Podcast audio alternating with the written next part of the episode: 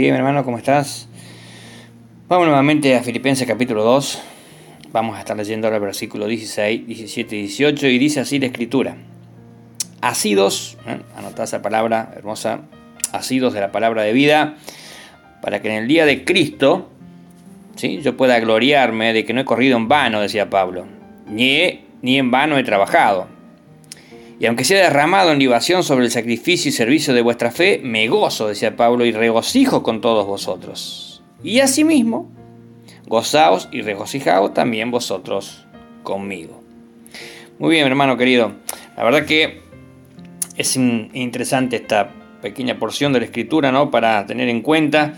Eh, yo sé que esto Pablo le escribe a, los hermanos y a los cristianos ahí en Filipo, pero también eso es una exhortación a nosotros, ¿no? Pablo tenía claro que la obediencia de los filipenses a la palabra de vida, ¿no es cierto?, no es un asunto meramente privado o personal. Como apóstol, ¿no es cierto?, y, partícipe en el Evangelio, porque Pablo era partícipe de lo que ellos estaban viviendo, eh, el mismo apóstol sabe eh, que su propio trabajo va a ser en vano si ellos no permanecen firmes en la palabra hasta, que, hasta el día de Cristo, ¿no es cierto? Y no dan prueba de ser verdaderos creyentes. No hay que olvidarse, hermano querido, que el Señor va a venir. A veces nos olvidamos de esto. Pero el Señor viene en cualquier momento. Y ya Pablo en ese tiempo eh, exhortaba a estos hermanos a que se agarren, a que, se, ¿cierto? que, realmente se puedan, eh, puedan ser obedientes. Ya lo vamos a ver, esa palabra ha sido es interesante. Eh, que se agarren de la palabra de vida. ¿sí? ¿Por qué? Porque el Señor viene.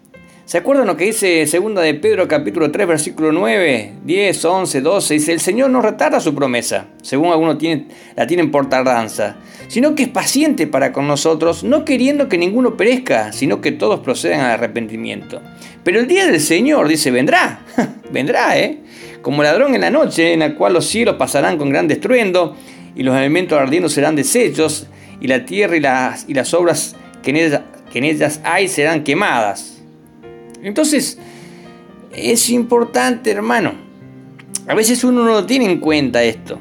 Se nos pasa de alto. Estamos tan acostumbrados a la vida cotidiana, a vivir, a través a servir, que nos olvidamos que el Señor viene y puede venir pronto.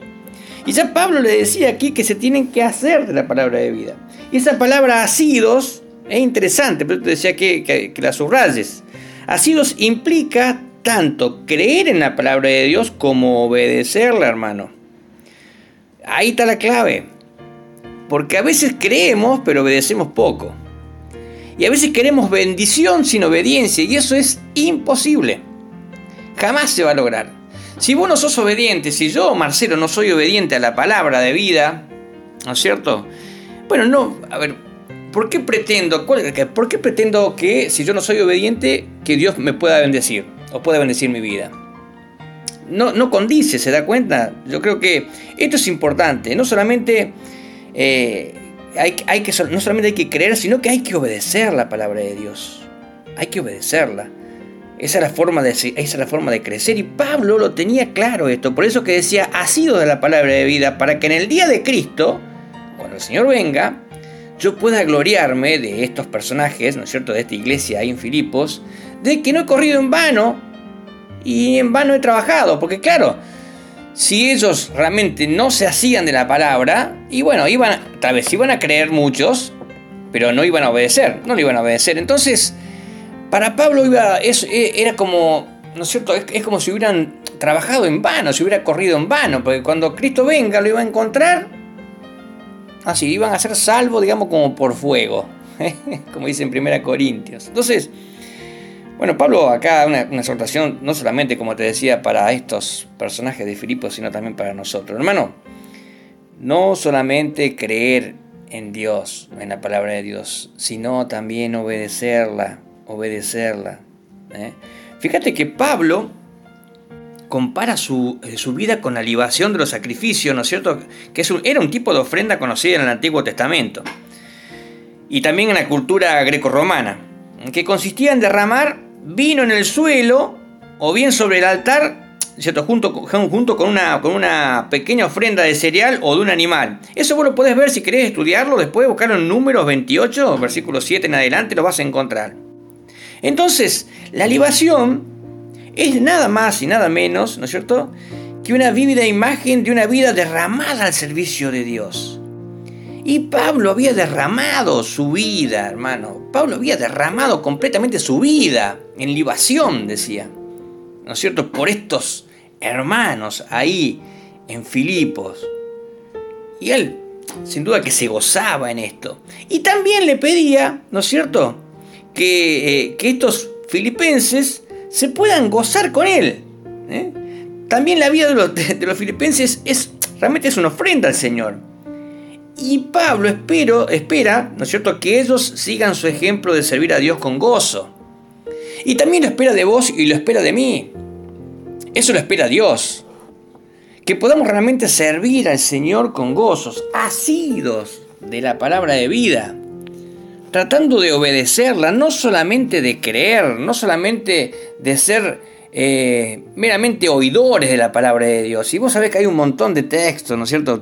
Seguramente se te vienen pasajes eh, a la mente, como el de Santiago, que es uno de los más conocidos que, ya lo, que repetimos un montón de veces, pero pasaje súper clave, ¿no es cierto? Que no solamente tenemos que ser oidores de la palabra de Dios, sino hacedores de ella.